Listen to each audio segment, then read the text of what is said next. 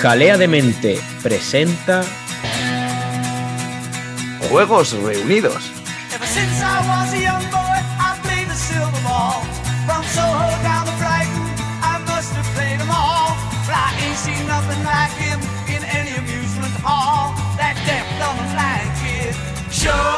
'em.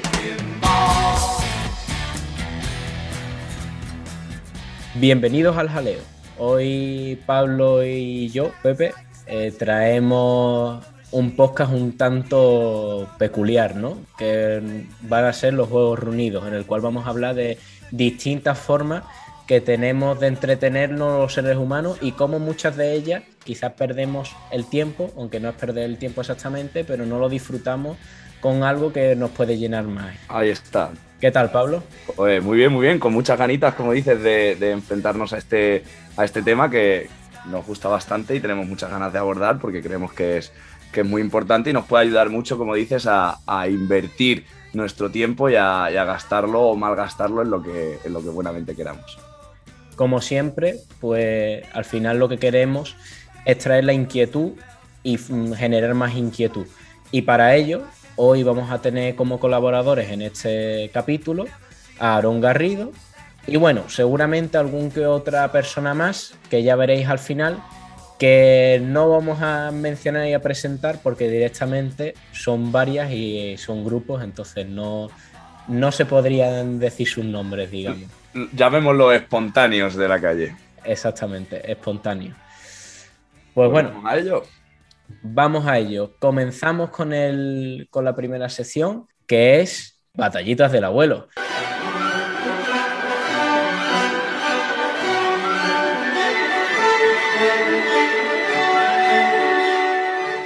Las batallitas del abuelo.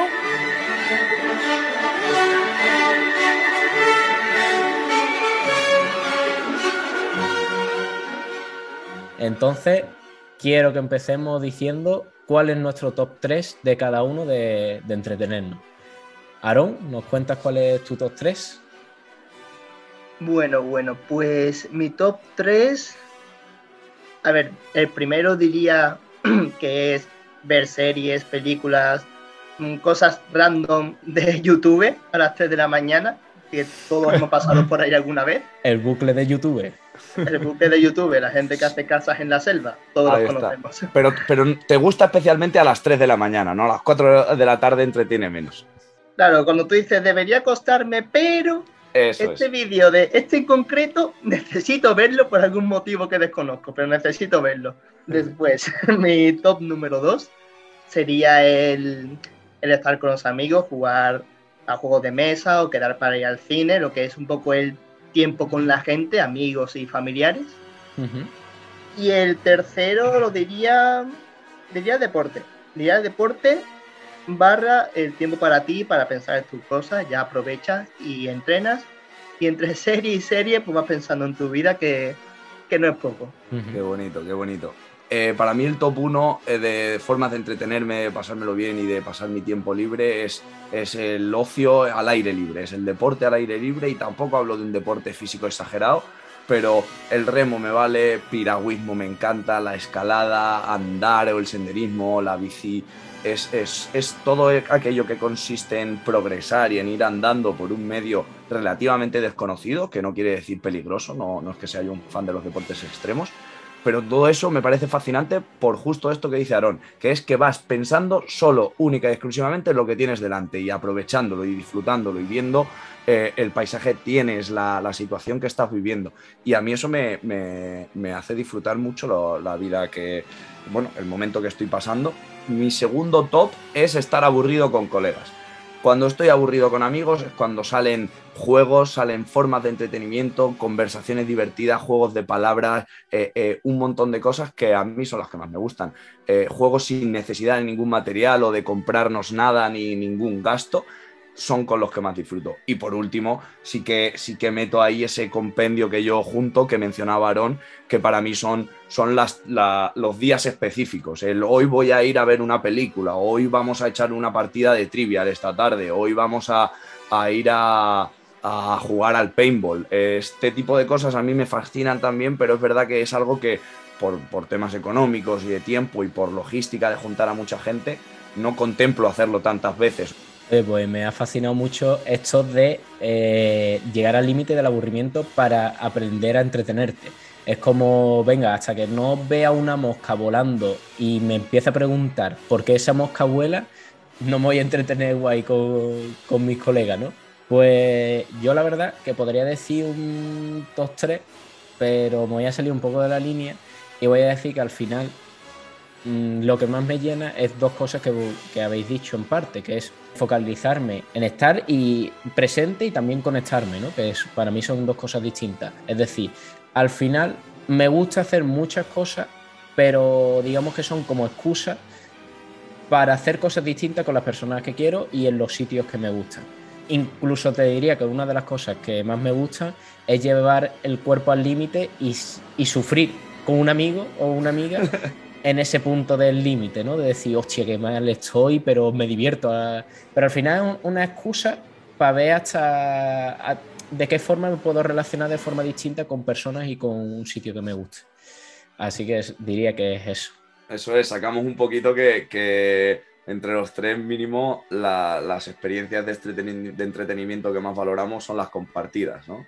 Sí, al final, mm, como decimos, las formas de entretenerse son importantes, pero sobre todo el, en el sitio y, con la gente. E- Es, por ello que el, el entretenimiento es relevante en nuestra vida, no es ocio, no, no es verlo como ocio y ya. Y creo que para eso Pablo nos puede comentar un poco más, pues cómo, cómo ese entretenimiento, qué formas hay y cómo influye en la sociedad. Así que te, dejo- te doy paso, Pablo, a, a que nos cuentes un poco de cultura pop sobre, sobre este tema. Cultura pop.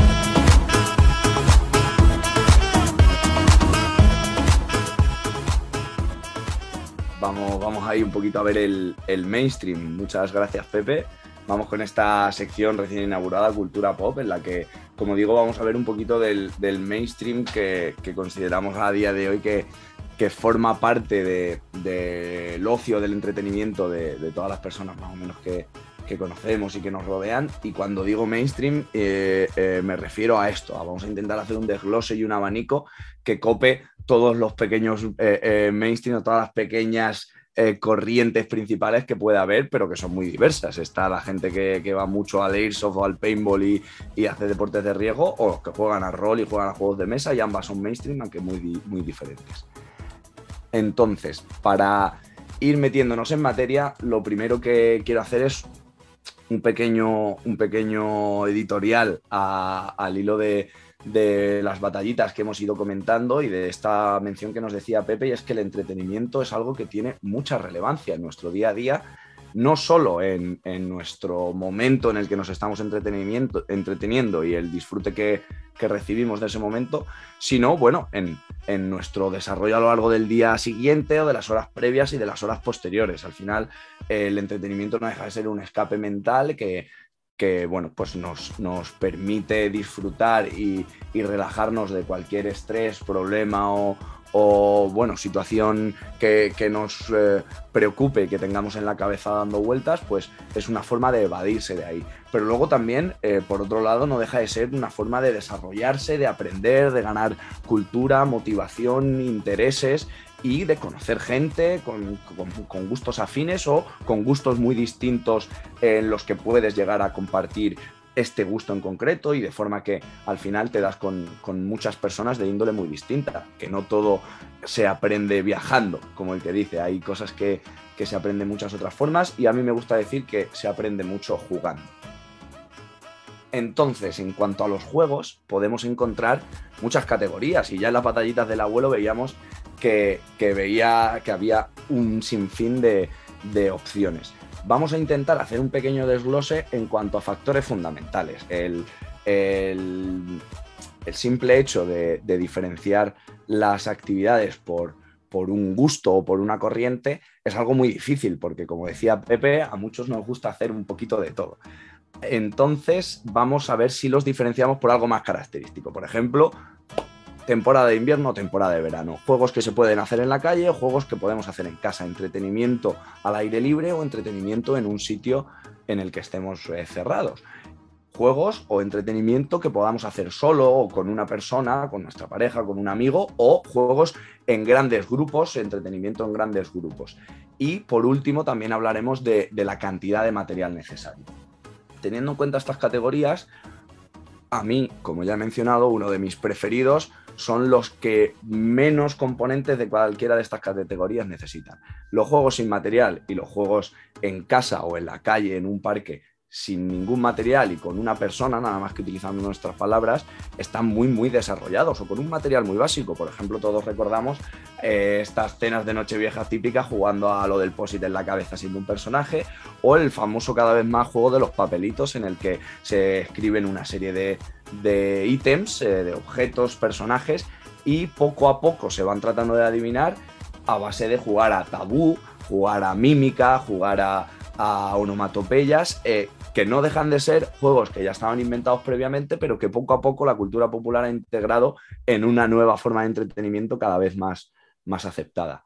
De hecho, ahí, eh, o sea, yo creo que es importante también mencionar juegos infantiles, como es el pilla-pilla, ¿no? El poliladro, eh, en fin, que hay muchos juegos súper que al final están muy currados, si lo piensas, eh, y que es curioso y gracioso porque ahora con las series estas del juego del calamar o series por el estilo ¿no? que, han ido sacando, eh, como eh, Alice in Borderland también, pues se pone en evidencia que también esos juegos infantiles se pueden llevar al, A ver, lo pinta en un extremo de matar y de supervivencia, etcétera, etcétera, ¿no? Muy heavy. Pero lo pone en un extremo de que al final también te puedes divertir viendo esos juegos. Eh, podemos, sí, sí, totalmente de acuerdo, y podemos pensar que el extremo este de, supervivencia, de violencia y demás es, está buscado por, por, un término audiovisual, pero desde mi punto de vista no hace nada más que evidenciar otra realidad, y es que por simple que sea el juego, te puedes picar a muerte. Pero no solo está en eso, en juegos infantiles, sino que hay muchos juegos modernos que requieren de muy poca de muy poco material, juegos tradicionales. Mira, una de las mejores versiones que, quiero explicar para dar el ejemplo es el Dixit. El Dixit es un juego de mesa bastante conocido que consiste en tratar de, definir una serie de grafismos bastante complejos con una palabra. Bueno, pues hay un juego muy, muy, muy divertido que yo lo he conocido en Cataluña con el nombre de Jus o en Sevilla y en Andalucía con el nombre de Blanco. Eh, eh, tiene muchos nombres, pero es básicamente jugar al Dixit con palabras. Hay un cuentacuentos que piensa una palabra y se la dice a todos al oído, excepto a dos personas que les dice blanco. Y esas personas tendrán que, al igual que los demás, decir una palabra más o menos parecida, pero ni muy compleja ni muy similar para que no sea evidente que son ellos los que sí que saben la palabra, ni que sea muy evidente que son ellos los que no saben la palabra. Ahí el juego tiene mucha amiga y al final obviamente se vota, que es donde entra el pique, a ver quiénes creemos que son los que lo han hecho peor. Pues este juego me sirve mucho para dar ejemplo de cómo se pueden extrapolar y llevar ideas en las que no se requiere ningún material. Eh, sin olvidar que es que el Dixit también es un juegazo y existen y son compatibles tener unos juegos de mesa con un montón de posibilidades y obviamente muchas más, porque el juego de mesa te da muchas más posibilidades, para jugar a esas cosas en, tu casa. Y a este hilo, al igual que los juegos de mesa, por comparación con los juegos físicos, como hablábamos con el pilla-pilla o con el pañuelo, pues también podemos tener juegos físicos en casa que ocupan poco y que realmente no requieren demasiado. Por ejemplo, un frisbee. O por ejemplo, una pequeña portería y un balón de rugby. ¿Que ya nos acercamos más a deportes? Sí, pero tampoco estamos hablando de, eh, competir en una liguilla. Estamos hablando de coger una raqueta y dar unos pases ahí sin ni siquiera red. Creo que lo más importante de toda esta eh, de todo este comentario casi final es que con todo podemos hacer muchas cosas y normalmente tendemos a obcecarnos en una. Ya somos súper fan de este deporte y yo utilizo este deporte para hacer ejercicio y utilizo los juegos de mesa para entretenerme. Pero a lo mejor puedo quedar a entretenerme con unos colegas y a echar un rato muy gracioso jugando a este deporte. que sin tomármelo en serio puede llegar a ser muy entretenido. Pero para salirnos un poco de aquí, que creo que es algo también más conocido, y como decía, para pediros la colaboración, vamos a terminar mencionando un conjunto de, de actividades que se realizan cada vez más, pero de forma súper puntual y sobre todo eh, eh, como de forma muy abandonada. Es decir, realmente no las tenemos en mente en forma de nuestro entretenimiento y simplemente las utilizamos cuando aparece o cuando viene alguien por ahí. Y creo que aquí pues contamos con, con un par de compañeros, además Aaron y Pepe, que, que sí que tenéis vuestras pequeñas friquezas. Por ejemplo, el, el Airsoft o el Paintball es una de estas cosas que todo el mundo le ha flipado, ha hecho a lo mejor una vez o dos porque se fue con el grupo de colegas y sin embargo no ha vuelto pero sí que hay un núcleo duro de gente haciéndolo. Con el Airsoft igual llevamos a, campeonatos de juegos de rol, o igual llevamos a Survival Zombies, o igual llevamos a carreras de obstáculos, a triatlones, que son cosas que a mí me, me fascinan, pero igual llegamos a, por ejemplo, las soft wars. Las soft wars son eh, eh, eh, los campeonatos de, gente pegándose con espadas de, de cartón pluma y con escudos. Eso es entretenidísimo. ¿Qué más ideas tenéis de este aspecto? Bueno, ¿qué, opináis vosotros? Yo iba a traer una que va a sorprender y que va a salir un poco de la línea, pero la verdad que le has hecho la introducción perfecta, que es los juegos sexuales. Es decir, es algo que se hace, que, realmente es verdad que cada vez hay más conciencia sobre ello y es lo que muchas veces se denomina como juegos para adultos, lo cual nunca, a mí nunca me ha gustado esa definición porque al final no sé, cualquier juego para adultos y, no sé, no, para mí no, no es el juego exclusivo para adultos, es un juego sexual. Eh, y te lo puedes pasar muy bien, puedes aprender mucho, como que define muy bien todo lo que al final es jugar. Lo que tú has dicho de eh, aprendemos jugando, pues los juegos sexuales lo representan muy bien porque descubres mucho a la otra persona, mucho a ti mismo, que te gusta, que no, incluso descubres que te da miedo, eh, que te mm, pone incómodo y te descubre vulnerabilidades respecto a tu orientación sexual o incluso respecto a, mm, bueno, a, muchos valores que has interpretado tú dentro de a lo mejor tu feminidad o dentro de tu masculinidad, en fin, que, que es hace mucha referencia a muchas cosas y sí que hay a lo mejor un núcleo cerrado típico de, eh, bueno, a ver, lo, típico que se ve en los tapers eh, sex, ¿no? Pero, pero saliéndome un poco de eso, que queda como un poco antiguo, es eh, la gente que en redes sociales sigue mucha, solo sigue a, cosas así, ¿no? O sea, como que hay un núcleo muy cerrado de que se informan mucho, que aprenden mucho sobre ello, y luego hay un mundo totalmente mm, como aparte, diferenciado, que tú le hablas, no, pues yo tengo eh, este juguete o no, yo, bueno, no hace lo mismo, no hace falta juguete, puedes jugar con tu propia mente y hablando, etcétera, etcétera, que es tu propia imaginación. El material es uno de los factores que puede cambiar el tipo de juego. Exacto, pues em, que tú a lo mejor le planteas a alguna persona y dice, pero qué barbaridad me estás haciendo, pues, ¿no? Y, y, es como dos mundos muy aparte. Sí y yo creo que hace muy buena referencia a todo lo que estabas explicando. Es muy buen contraste. Yo a ese voy a añadir, sin hacer ningún tipo de apología, pero, pero también los denominados, porque me da para, para entrar en el colorario que quería mencionar, los denominados juegos para beber, que cada vez más se han perdido y el objetivo no es beber como tal, sino amenizar el rato que estás echando. Lo que pasa es que, bueno, pues, pues bebes y se están perdiendo para jugar con una pantalla, a, jugar a, que te dé órdenes un teléfono. Entonces, yo aquí quiero rescatar una idea que, tú mencionabas y que viene muy bien a, todos los tipos de juegos y de entretenimiento que hemos mencionado.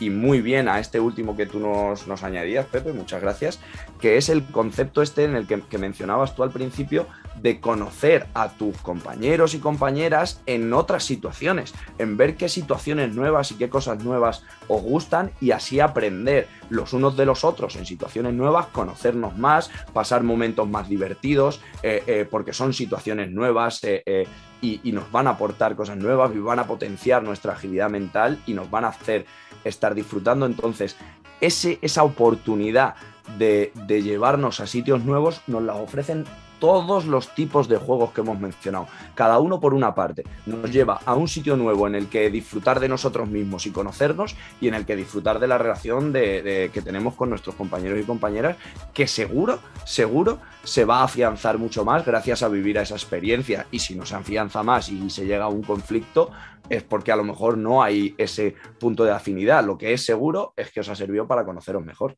Pues muchas gracias, Pablo, por traernos esto y el valor sobre todo de la creatividad y sobre todo me quedo con la frase de aprender jugando, que yo creo que es algo que en la infancia se hace mucho, pero según vas creciendo como que se olvidan. Pasando ya a otra parte, que um, la verdad que se podría decir que está incluso en, en burbuja, porque con, el, con todo el tema de la pandemia se ha hecho evidente esa necesidad, o sea, se ha hecho muy relevante en las casas al estar mucho tiempo encerrado, no tiene por qué ser en una casa, sino el estar eh, en una casa rural o en un, en un jardín con piscina, pues no puedes hacer actividades de como antes, de viajar o de estar todo el rato fuera o hay miedo a hacerlo, pues se ha inculcado una nueva, una nueva cultura que ya existía, pero digamos que estaban vistas como muy friki, que, que son los juegos de mesa. Los juegos de mesa han aparecido y han crecido mucho. Entonces, a mí me Eh, pues, gustaría... si has dicho la palabra friki, ya sabemos quién va a aparecer, ¿no? Exactamente, a mí me gustaría darle paso a Aarón.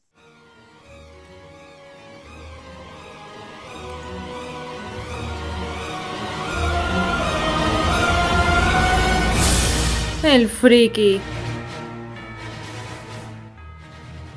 Me habéis llamado, ¿no? Me habéis usado la palabra clave. Exactamente. Vaya por Dios, qué imagen tengo, Dios mío. Vale.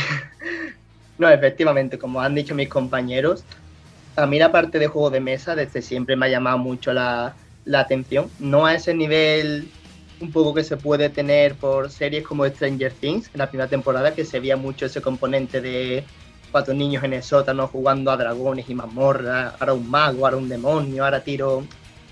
Es verdad que esos son los juegos de mesa, un poco la imagen que podemos tener de ellos, pero realmente no, los juegos de mesa son, y es lo que más me gusta, son muchísimo más variados, muchísimo más creativos y lo mejor de todo es que tienen una gama tan amplia que da igual que seas el friki más fricazo que te puedes encontrar a una persona adulta, mayor, con su trabajo, que puede ser un poco el perfil de no es la típica persona que jugaría juegos de mesa, y aún así te la puedes encontrar disfrutando un montón con amigos y familiares de eso, de el juego de mesa que sea.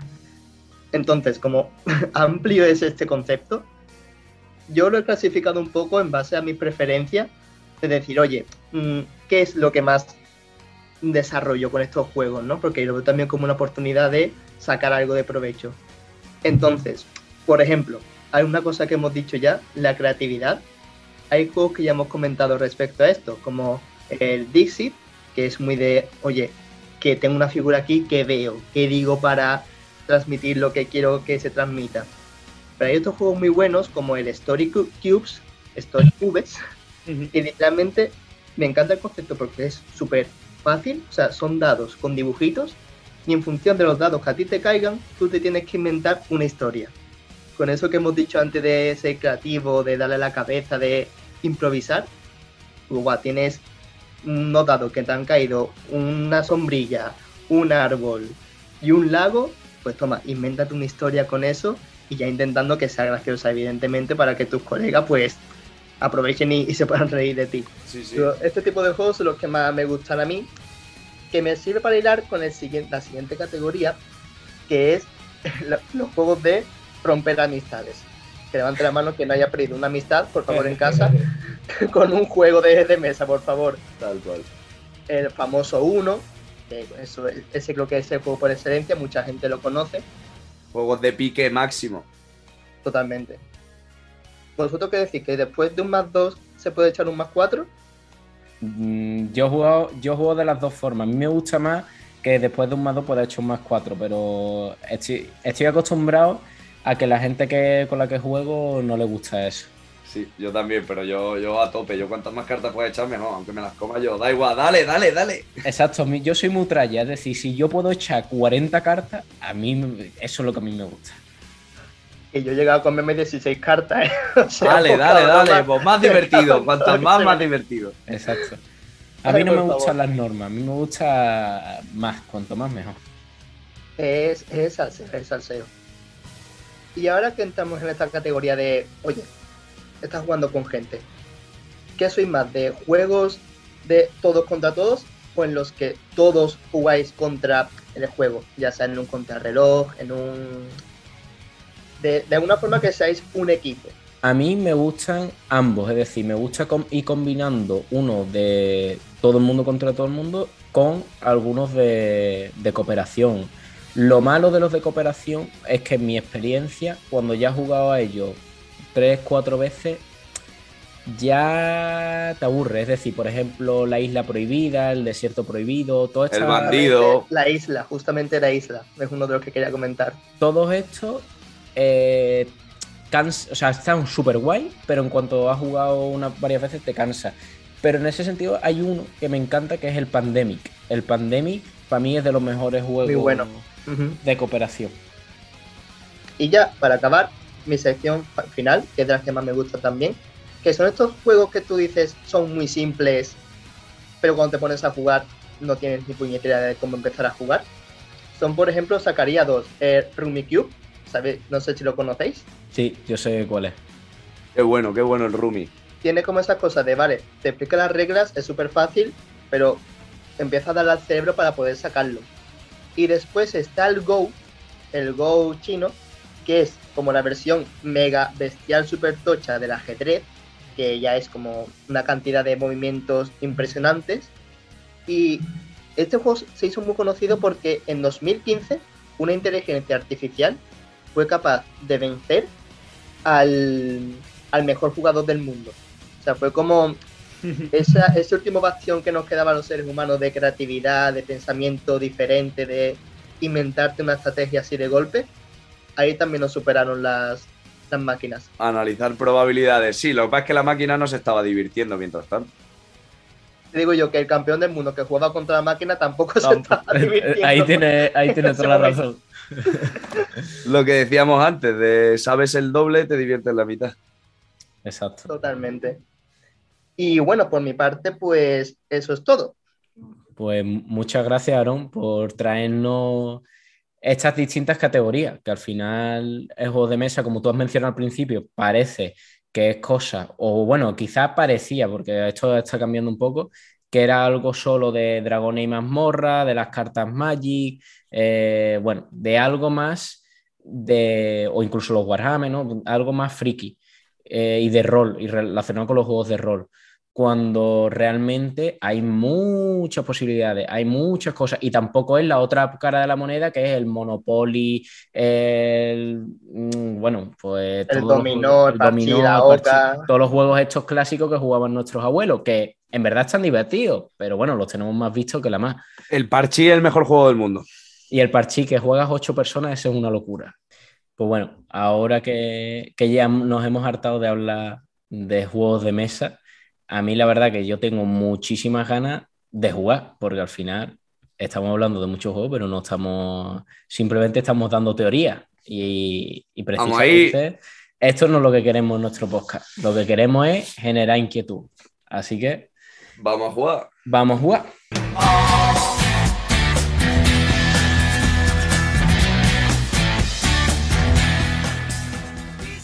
Bueno, bueno, pues como hemos dicho, vamos a jugar un poquito y vamos a hacer uno de nuestros juegos tradicionales. Vamos a jugar a palabras encadenadas, pero de una forma no tan tradicional, de una forma un poco más creativa, como nos gusta a nosotros, ¿no, Pepe?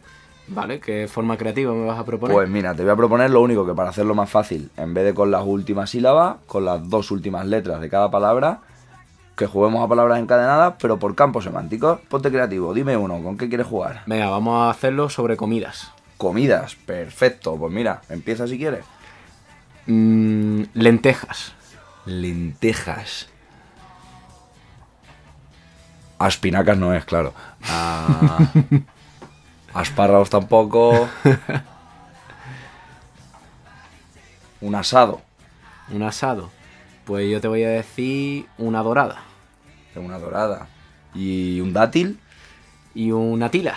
Una tila, ostras, y sus bebidas, un ¿eh? poco al palo, ¿eh? eh, pues lagartito, que está bien bueno. Lagartito. Yo te voy a decir una tortilla. Una tortilla y... Las llamas no se comen, no está feísimo. A ver, en alguna parte se comerá. sí, te pone... Eh... Puede ser por la LA. Aro, LA. mm, Yo ya tengo una. ¿Sabes? Eso es lo que más te bloquea cuando estás jugando. Ahora digo, yo, este cabrón se sabe siete ya. Una...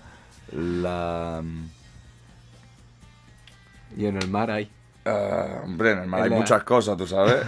El mar está lleno de lavadoras, por ejemplo. La angostina. Eh... Y yo ya me sé una. En el mar hay, ¿eh? Cabrón. Iba a decir mozzarella, pero... No, hombre, con os. Puedes coger no la última sílaba, sino las dos últimas letras. Eh, ¿Cómo, cómo? Langostinos, os. Ah, vale, vale. Pues... Osito, tío. Un osito. Toma ya. Pues un tomate. Eh, tomate. Pues un... un- una salsa teriyaki. Escucha que somos dos glotones también, ¿eh? Con esto hemos dado nuestro callo. Cambiamos de tema, cambiamos de tema. ¿Te apetece probar otro? ¿Lo Eh, propongo yo? Venga, vamos a hacerlo con material de oficina. Material de oficina, dale ahí. Eh, traes que esta la ha puesto un posit. Eh, a ver, en verdad, IT ya es algo, pero bueno. Eh, pf, yo es que IT, IT, Te la he liado, ¿verdad? Me he pasado el juego. y, in- Itenet, Itenet. El internet, el internet. Eh, pues, pues con net, ¿sabes lo que voy a decir? El internet. El Ethernet. Otro con net, ¿no? Pues yo con net te voy a decir el Netcafé. El Netcafé, que es un café que viene en red, ¿no? El. Netcafé. me mola, me mola. El Netcafé, pues... A ver... em, los Felios, es lo que escribe con el lápiz. Bueno, si estamos ya así, pues yo voy a decir un eh, ordenador. Este ha sido, este ha sido muy difícil, ¿eh? este está siendo complicado. Este- En la oficina nos vemos vemos menos en, que comiendo, en la ¿eh? oficina no. Vamos a ver si nos vemos la última así por el mundo, que me gusta a mí. Vamos a probar con ciudades, Venga, si somos capaces. Venga, pues empiezo con León, León, eh, vamos a decir Ontígola, Ontígola, pueblo de Toledo precioso. Lanzarote, Lanzarote, eh, vamos a poner el sitio que existe, ¿no? Teruel, Teruel, El Ejido. que no he elegido, que no es lo mismo. Exacto. El Ejido. Vamos con Dolomitas. Dolomitas. del norte de Italia. Eh, taxo es con X. Eh, tas. No, o con AS. Vale. Uf, AS. Ámsterdam no te vale, ¿no? As- Sí. As-. Ah, no, claro. eh, Hombre, pero no te tienes que ir tan lejos. Eh, Asturias, patria querida. Y otra vez con As- Astorga. Astorga. Eh, Astorga. Gadir. Gadir, hombre, ahí Gadir en romano. Anda que me la he liado. Ir... Irkutsk, una de las zonas de Rusia en el Risk. Irkutsk, ¿cómo termina eso? Irkutsk. Eh, en, Con en ST. ST. Uh, ST, ST, ST, ST. eh, ahí es con ST muchas. Eh, Estruanda, ¿cómo es, tío? Eh, Estonia es con EST. Mm, Santipetri, hermano. Con la abreviatura, claro, me la has liado. Santipetri. Pues Riga. Riga. Eh, Gaugamela. Eso parece que me ha insultado, hombre. Es una ciudad donde hubo una batalla histórica importantísima. Gaugamela. Por Laponia. Laponia. me la llevo. Eh, Niáspora. Hostia, ni áspora. ¿Dónde está eso? Es una fruta, pero. Pero si te colocas encima estás ahí, ¿no? Exactamente. Muy bien, muy bien. Yo me voy a quedar hasta ahí, ¿eh? Nos vamos a quedar a vivir en la fruta, en la niáspora. Nos ha gustado. Ay, muchas gracias por participar, Pepe, y gracias, Gracias. a vosotros por escucharnos. Gracias por la creatividad. Nos vemos en el próximo jaleo. He can't beat my best. His disciples lead him and he just does the rest. He's got crazy flipper fingers, never seen him fall. That deaf, dumb, and blind kid sure plays a mean pinball.